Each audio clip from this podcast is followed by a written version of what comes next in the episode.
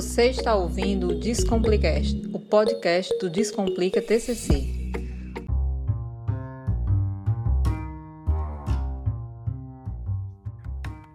Olá, Descomplicados, tudo bem com vocês? Eu sou o Ed Cleiton Fernandes, o bibliotecário descomplicado. Fala, Descomplicados! Eu sou Marcílio Herculano, o mago da normalização. E juntos vamos apresentar o Descomplicast de hoje. Bora lá, Marcílio. Nesse episódio, vamos saber um pouco mais sobre discurso do sujeito coletivo. O que é, para que serve e como utilizar na metodologia de trabalhos científicos. Então vem conosco e cola que é sucesso Descomplicados.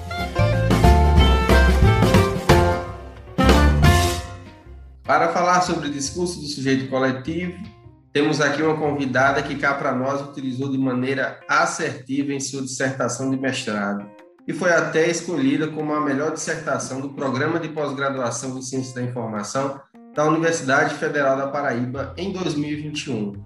Conta aí para a gente sobre quem, sobre quem estamos falando, Marcinho. A nossa convidada de hoje é a Bárbara Diniz, doutoranda e mestra em Ciência da Informação pelo Programa de Pós-Graduação em Ciência da Informação e bacharela em Arquivologia pela Universidade Estadual da Paraíba. Podemos chamá-la também de Bárbara Soft, de tanto que ela domina o DSC Soft. Então, Bárbara, muito bem-vinda ao Descomplicast de hoje. Olá, Marcílio, olá, Ed Cleuton, olá todo mundo que está ouvindo a gente. Um prazer estar aqui sendo convidada para falar um pouco sobre, sobre essa temática.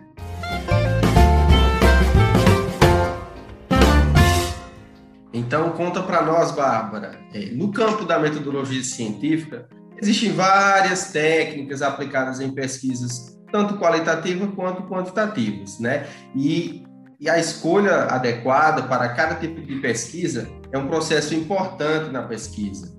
Para, come para começar a nossa conversa, o que é discurso do sujeito coletivo? E quando a gente pode utilizá-lo? Antes de qualquer coisa, eu queria contar uma historinha muito rápida, né, para falar sobre essa metodologia. Ela foi idealizada por dois, é, duas pessoas aqui do Brasil, pelo Fernando Lefreve e Ana Maria Lefreve. Os dois, eles são doutores em saúde pública pela USP, né, pela Universidade de São Paulo. O doutor Fernando é professor da USP e a doutora Ana é a sócia administradora do Instituto de Pesquisa do Sujeito Coletivo. Aí, assim, os dois juntos desenvolveram, por meio das teorias da representação social e outras teorias também de análise do discurso, como a de Bardan, eles dois juntos desenvolveram essa metodologia, que inicialmente é, foi aplicada na área de saúde, mas que hoje em dia pode ser é, aplicada em qualquer área, portanto, que a gente tenha discursos para coletar, né? Então, de acordo com os criadores dessa da análise do discurso do sujeito coletivo, o que é que apresenta? Ela é uma metodologia qualitativa em que os pesquisadores eles coletam discursos de natureza, de natureza verbal. Por exemplo, é o que está através dos indivíduos, dos jornais, das revistas, da, o que o posicionamento de instituições, de artigos, etc. Sabe? E aí o que, que a gente vê através desses discursos, né, das, dos mais variados tipos? A gente pode determinar um assunto, uma crença, uma ideologia, e eles buscam, por meio dessas respostas que são expressas através desses discursos, encontrar semelhanças nessas falas. E aí eles vão categorizar e organizar num discurso único em primeira pessoa. Então, tá vendo aí, Edcleito, como é importante a interdisciplinaridade, algo que foi aplicado lá na área de saúde, hoje a gente pode ver que pode ser aplicado em todas as áreas de conhecimento, não é mesmo? Porque aí, a partir do momento que a gente está fazendo uma pesquisa, então existem metodologias que vai facilitar o tratamento desses dados, dessas informações que foram coletadas, e pode trazer aí um direcionamento é, na, na, através das respostas dadas, dadas pelos, pelos sujeitos, né? Fazer um confronto dessa, dessas respostas e, e fazer a unificação, pelo que foi é, explicado aí pela Bárbara. Perfeito. É mesmo, Mago. Essa é uma técnica relevante e criativa que contempla muito bem análises qualitativas. Ô, Bárbara, vem cá, explica para a gente e para os nossos ouvintes do Descomplicast. Como é realizada a análise do discurso a partir dessa técnica? Bem, como eu tinha dito anteriormente, né? para que a gente possa chegar nesse discurso único de primeira pessoa, em primeira pessoa, é necessário que a gente siga alguns passos. Por exemplo, eu vou tentar exemplificar é, na, na, análise de dados da minha dissertação, eu usei a análise do discurso do sujeito coletivo. E para isso, para usar ela, não foi assim. Eu precisava de um público. Na época, quem era o meu alvo? Quem era que eu estava pesquisando? Eram, eram sujeitos que eram é, técnicos e analistas judiciários do Tribunal Regional do Trabalho, né? E essas pessoas, elas é, mexiam no sistema, lá o PJE, o Sistema de Processo Judicial Eletrônico. Então, precisava saber como era a perspectiva dessas pessoas sobre a gestão da informação nesse sistema. E a partir daí, veja bem que elas tinham uma coisa em comum. Todos eles, as pessoas, o meu público que eu entrevistar, eles vivenciavam a mesma situação. Isso se aplica muito na análise do sujeito coletivo. Geralmente, as pessoas que vão ser entrevistadas, ou a gente vai coletar um discurso ali com pessoas que passam pela mesma situação, o que elas acham de determinada coisa, entende? E aí a gente já tem esse primeiro passo inicial, que é ver quem é que está, é, é, qual é a situação que está sendo vivenciada. No caso, era quem mexia no sistema ali. Então, por aí eu usei análise do, do discurso sujeito coletivo. Como falei, exemplifiquei meu público, meu público e eles, é, como é que se diz? Eu perguntei a 15 entrevistados, né? Da, da, da amostra que teve, foram 15 entrevistados. E desses 15 entrevistados, como eu já falei, todos eles vivenciavam a mesma situação, utilizavam o sistema. Então, a partir das entrevistas, de várias perguntas que eu fiz, o que é que eu tinha que fazer depois que eu coletei tudo? Em cada pergunta, em cada resposta que eu obtia, eu tinha que coletar duas coisas. Uma era a expressão-chave. E o que é expressão-chave? São pedaços, trechos ou transcri transcrições literais de cada resposta que elas devem ser sublinhadas, iluminadas, podem ser coloridas pelo pesquisador e que elas constituem um essencial do conteúdo das expressões. Ou seja, eu vou sublinhar, eu vou, é, vou destacar aquilo que tem mais assim poder dentro daquela fala, aquilo que realmente é o destaque do que eu quero. E a outra coisa é a ideia central, que já é outra categoria que a gente mexe aí que é um nome ou expressão linguística que revela e descreve de maneira mais sintética possível é, o, se, o sentido presente no discurso, ou seja, o que é que aquele discurso quer falar. E além disso, dependendo do tipo de pesquisa, a gente tam, também pode usar outra coisa chamada ancoragem, que é uma expressão explícita de uma dada teoria ou ideologia ou crença ou valor que o autor do discurso ele fala, né? É a qualidade da a afirmação genérica que ele que está sendo utilizada. Por exemplo, se eu for é, entrevistar pessoas de determinada religião e, e se eu for falar, fazer perguntas sobre essa religião, sobre o modo de vida deles, isso vai se mostrar muito forte, sabe? Porque aquilo faz parte deles, é muito forte quando a gente entrevista sobre determinada coisa. Então aí a ancoragem pode ser bem utilizada, né? Bem expressa. E assim, após a gente identificar as expressões chaves e a ideia central do discurso de cada resposta coletada, né, para determinada pergunta, é claro, porque para cada pergunta eu, eu preciso ter obrigatoriamente as expressões chaves e a ideia central do discurso. A gente vai estabelecer as classificações, ou seja, a gente vai categorizar categorizar essas respostas.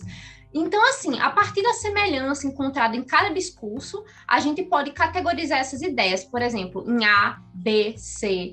Quantas categorias de respostas é, existirem dentro dos discursos coletados. Então, assim, é, é interessante que a gente pode encontrar tanto mais de uma, duas, três, quatro categorias de resposta para uma mesma pergunta. Afinal, cada sujeito ali é único, por mais que eles passem por situações parecidas. Ou a gente também pode encontrar apenas uma única, uma única categoria, porque todos vão expressar praticamente a mesma coisa ou a mesma resposta.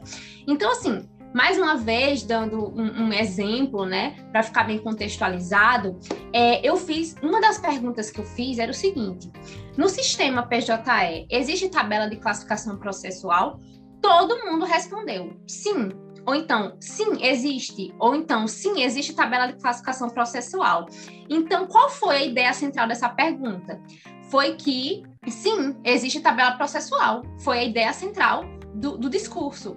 E o discurso do sujeito coletivo né? Ou seja, aquilo que a gente vai criar, o nosso produto final, que é que é que a gente vai fazer em primeira pessoa, baseado em todos os discursos de todas as falas que a gente ouviu, portanto que elas sejam iguais ou se complementem, é importante dizer isso. Então, qual foi a, a, a análise, a fala desse discurso do sujeito coletivo? foi sim, existe tabela processual. A mesma coisa da ideia central, porque foi algo bem resumido, né? Bem objetivo. Foi sim, pronto. Já em outra pergunta, eu questionei os entrevistados quais eram as maneiras que eles utilizavam para pesquisar processo no sistema. Então, das 15 respostas que eu tive, a gente teve nove, obteve nove categorias. Dessas 15 respostas, nove pessoas é, como é que se diz, cada uma colocou um ponto de vista, ou então como é que ela faz para procurar processo, que às vezes diferia um pouco da outra pessoa. E aí foram uma diversidade de, de, de alternativas que foram apresentadas. Então, para apresentar esse discurso único, a gente observa assim que apesar das diferenças nas falas, né, porque tem um que prefere de um jeito, outro prefere de fazer de outro, elas acabavam se complementando. Então a gente junta todas essas ideias centrais, contextualizadas é claro, e a gente monta o discurso em, primeiro, em primeira pessoa. Por exemplo, a categoria mais citada era, por exemplo, sim, eu procuro pelo CPF, pelo CNPJ, pelo número do processo isso, e aí outra pessoa lá, outra categoria dizia, eu procuro também por isso e aquilo. Então a gente vai contextualizando todas essas falas que fazem parte de como é que eles todos procuram processo para chegar nesse discurso único. Enfim, é isso. É extenso, mas é, é bem complicado. Não é complicado, é, é trabalhoso. Mas a gente tem uma, um, um bom resultado no final. Então, como aqui só atentamente escutando a Bárbara, como é interessante a gente é, é, descobrir novos, novas técnicas de, de, pesquisa. Eu digo descobrir porque eu também, como estou iniciando no mundo da pesquisa, não conhecia aí a análise do, do, análise do discurso do sujeito coletivo, que vai além da análise normal que a gente faz em uma pesquisa. Porque, por exemplo, nós da área da ciência da informação a gente está, é, é, quando a gente vai a campo em busca de, de resposta para a nossa pesquisa, a gente está acostumado a observar o que está ao nosso entorno, a partir dali, dessa observação, muitas vezes, inferir algo que vai suprir as nossas necessidades é, durante a pesquisa. Mas aí, quando Bárbara vem trazendo aí essa análise do discurso do sujeito coletivo, juntando, casando com essa, essa visão empírica aí do, do pesquisador, a gente pode inferir coisas além do que a gente está habitualmente acostumado. Como ela mesma citou, a partir do momento que ela entrevistou aí um sujeito, vários sujeitos, para uma mesma coisa, como é que se faz aí uma busca? Cada um falou e falou acrescentando algo mais. De repente pode ter dito, ó, oh, eu busco pelo nome, o outro disse, eu busco pelo nome ou pelo CPF e assim vai complementando. Então a gente vê que é um casamento perfeito essa essa técnica para dentro da ciência da informação, por exemplo, né? Trazendo para nossa área, eu achei fantástico.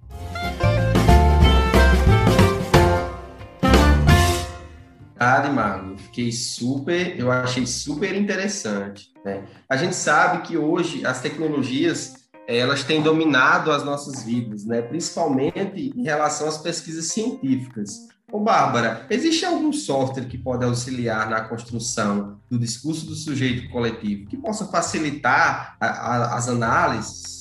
Sim, sim. Eu fiz toda essa parte aí da, da técnica da análise né, do, do, dos dados coletados através do software, software DSC Soft e ele é específico para análise do discurso do sujeito coletivo. E ele pode ser baixado num site chamado Toltec, Tol, de T-O-L-T-E-C-A, Toltec. Ou então você pode colocar no Google mesmo, é software análise do discurso do sujeito coletivo, e ele vai te direcionar para o site uh, do, do, de quem disponibiliza esse software e aí você baixa. Lembrando que existe a versão é, paga e que permite além de 50 respostas e existe a versão gratuita, que ela é mais limitada a quantidade de respostas. Olha aí que coisa maravilhosa. Mais uma ferramenta aí para auxiliar aí, né, durante as nossas pesquisas e facilitar a interpretação de dados. Né? Sim, Marcílio, muito bacana. Né? Então a gente já sabe o que, que é o discurso do sujeito coletivo, né? Como a gente pode contar com essa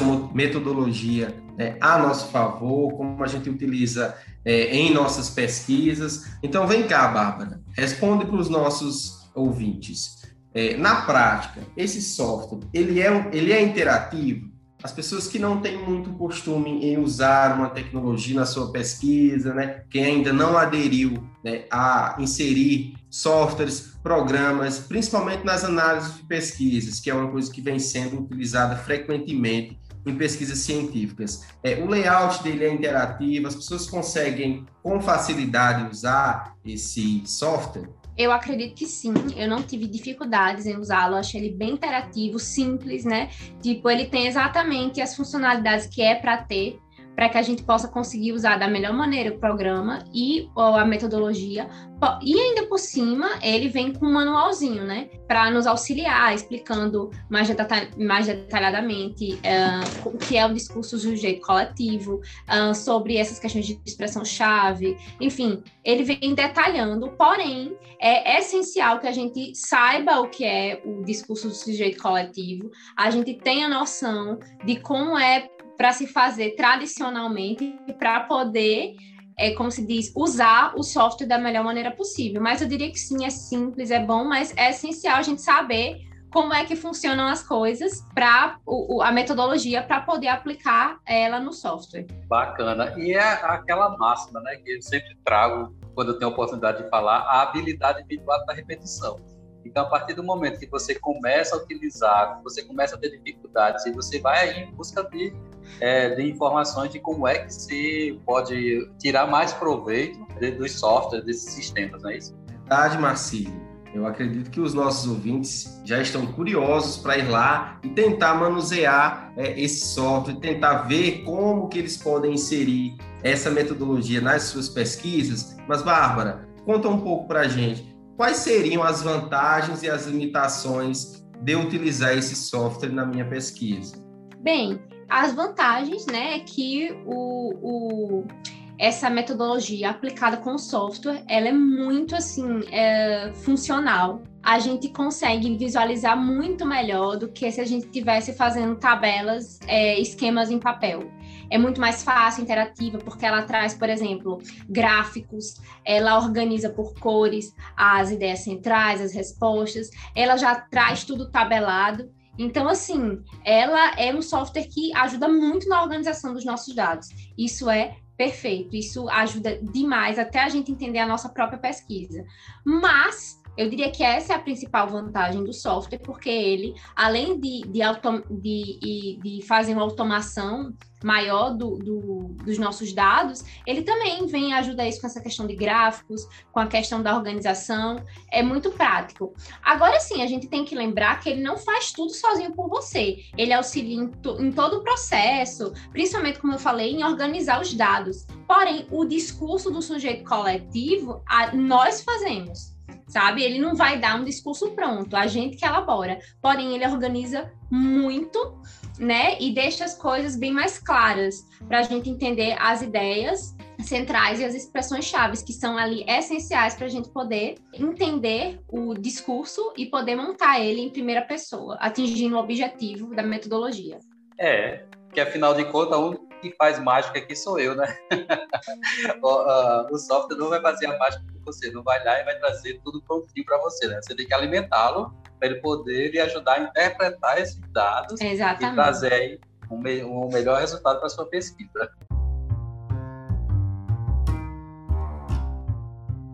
Muito bacana, Marcelo. Então, Bárbara, explica para os descomplicados, para finalizar, é, quais são as funcionalidades, as principais é, funções desse, desse software e como a gente pode é, utilizar ele nas nossas pesquisas? Bem, os, o DSC Software, ele traz algumas, é, algumas abinhas, né? Na verdade, uns menus dentro dele, né? Então, o que é que a gente, o que é que a gente vai encontrar lá? Primeiro, a gente vai encontrar uma aba chamada Cadastros, onde é lá que a gente vai cadastrar as perguntas que a gente vai fazer para os nossos entrevistados. Não é isso? Ou então, se não for os entrevistados, ou que a gente está vendo em algum artigo, é, opinião, enfim, né? Já que é em, em, discursos em geral. Mas lá, geralmente, a gente, no cadastro, a gente cadastra as perguntas e fica lá arquivado quais são essas perguntas. Então, a análise, a gente tem os quadros e processos que permitem a realização de todas as tarefas necessárias para a construção do discurso. Ou seja, lá na análise, a gente vai cadastrar as respostas de, de dos discursos que a gente coletou. Daí lá vai ter uh, para a gente cadastrar a ideia central, uh, a categoria, as expressões chaves e a resposta em si do, do nosso entrevistado, por exemplo é, na aba ferramentas, a gente per, ele permite exportar e importar os dados da, da, nossa pesquisa. E por fim, lá a gente tem os, o, a aba de relatórios, que ele organiza e permite a impressão dos principais resultados das, da pesquisa. Então, assim, essa, essa, ferramenta, essa ferramenta de relatórios, ela não só serve para a gente imprimir, mas também para salvar como PDF e ter lá bem direitinho tabelado uh, sobre as expressões chaves, a ideia central, a categoria da resposta, uh, o discurso em si do sujeito, enfim, é maravilhoso essa ferramenta, ajuda a gente bastante na análise do discurso do sujeito coletivo. Chega que o Mago aqui já está já tá pensando em fazer aqui um upgrade no, no caldeirão, hein? Esse daí é um verdadeiro caldeirão para transformar todas as minhas poções aí, jogar lá todas as ABNTs e poder auxiliar aí nas formatações, que não é o objetivo do software, é claro. Mas, pelo visto, aí é um upgrade muito grande aí para as pesquisas, né? Para uma ferramenta que vai auxiliar aí bastante aos nossos descomplicados é, nas pesquisas futuras. É verdade, Marcílio. Eu também já, já fiquei super curioso já estou aqui querendo pesquisar mais sobre esse software, querendo me descomplicar, né? Então acredito que todos os nossos ouvintes também vão querer se informar sobre esse, essa metodologia, vão pesquisar sobre isso e a gente precisa aprimorar as nossas ferramentas, não é verdade? Então vamos saber mais sobre essa metodologia para as nossas pesquisas. Então agora abrimos espaço para que a nossa convidada possa é, deixar algumas sugestões de leituras, algumas dicas para que os nossos ouvintes possam se descomplicar de verdade e registrar também a sua mensagem final para todos os nossos ouvintes. É, bem, primeiramente eu gostaria de agradecer a oportunidade de falar sobre é, essa metodologia que me ajudou tanto é, na minha dissertação, que foi, acho que, essencial para, assim, para o bom trabalho que foi executado, foi excelente, é, encaixou muito bem no, no, no, na proposta da pesquisa. Gostaria de deixar uma dica para quem se interessou, é, de leitura para quem se interessou para saber mais sobre essa, essa metodologia. É o livro da, do, da, do Fernando Lefreve, da Ana Maria Lefreve, e eu não sei o nome aqui, mas tem Teixeira é, como sobrenome, e o nome do livro é O Discurso do Sujeito Coletivo, uma nova abordagem metodológica em pesquisa qualitativa do ano 2000. E fora isso, quem não tiver oportunidade de comprar o livro, de ter o livro, é só pesquisar em base de dados sobre discurso do sujeito coletivo desses dois autores aí, do Lefreve e Lefreve, que vocês com certeza vão encontrar bastante material, bastante artigos que falam sobre isso e exemplificam muito bem. E gostaria também, não posso esquecer de recomendar para quem se interessar, é, ler a minha dissertação que está disponível no repositório é, institucional da UFPB, o REI, mais conhecido como REI, UFPB, e o nome da minha dissertação, o título da minha dissertação é Gestão da Informação no Sistema de Processo Judicial Eletrônico, PJE, do Tribunal Regional do Trabalho da 13ª Região. Olha aí, super dicas de leitura, né? O discurso do sujeito coletivo, uma nova abordagem da metodologia da pesquisa qualitativa e também a dissertação da Bárbara. E aí você pode aproximar-se mais da temática e ver como foi feita aí esse, essa análise do discurso do sujeito coletivo através já de uma pesquisa aplicada. Então, Quero deixar aqui o meu agradecimento à Bárbara pela sua participação é, conosco e dizer aí que vocês fiquem sempre coladinhos conosco e a gente sempre, sempre tem novidades. Vai ficar aí uma, uma pesquisa. Vou fazer aqui uma pesquisa com todos vocês. Então, a gente também quer conhecer vocês. Quem são vocês aí que estão nos escutando do outro lado, né? Então, para para marcar vocês, para a gente poder conhecer, vai lá na nossa postagem na, na página do Descomplica TCC no Instagram e coloca lá, hashtag eu estou ouvindo vocês, Mago. Muito obrigado, Bárbara, pela sua presença aqui no nosso podcast. E agora eu tenho certeza que nossos ouvintes sabem como se descomplicar utilizando essa ferramenta, essa metodologia que vai ser de grande importância para as futuras pesquisas. Então, corram para que vocês possam utilizar né, mais uma ferramenta para que a gente possa aplicar em nossas pesquisas. Valeu, descomplicados! Então, até o próximo Descomplicast. Afinal, complicar para quê? Aê! Muito bom ter você aqui, Bárbara Carvalho Diniz. A Bárbara Soft descomplicando o discurso do jeito coletivo. Fechou? Eu adorei. Faltou só você fazer a, a, o encerramento. Até tudo isso, até a próxima. É, afinal, descomplicar para quê? Complicar para quê? Não é desculpa. Outra vez eu faço isso.